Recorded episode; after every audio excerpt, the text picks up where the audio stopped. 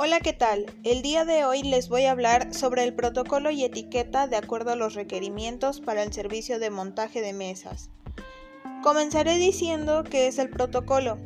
Esto es un conjunto de procesos para aplicar reglas y establecer el orden. Por otro lado, la etiqueta orienta la conducta personal y es un conjunto de reglas que se deben respetar en un lugar y o momento específico.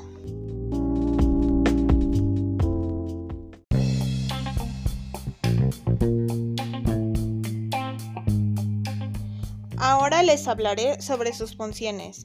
Cabe destacar que tanto el protocolo como la etiqueta las usamos en nuestros hogares y sin darnos cuenta de ello, hay reglas y comportamientos que se nos han inculcado de generación en generación. La función del protocolo es mantener el orden de las cosas y garantizar que se pueden seguir las reglas permitiendo conocer la manera en la cual tienen que actuar las personas.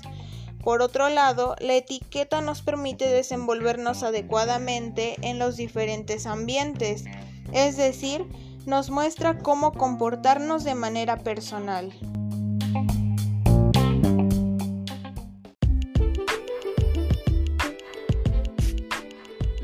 Puedo decir que tanto el protocolo como la etiqueta son importantes. El reconocer que existen y que sin pensarlo todos tenemos esto en nuestros hogares nos hace pensar en que todo viene de generaciones pasadas y también nosotros se las inculcaremos a las generaciones que vienen.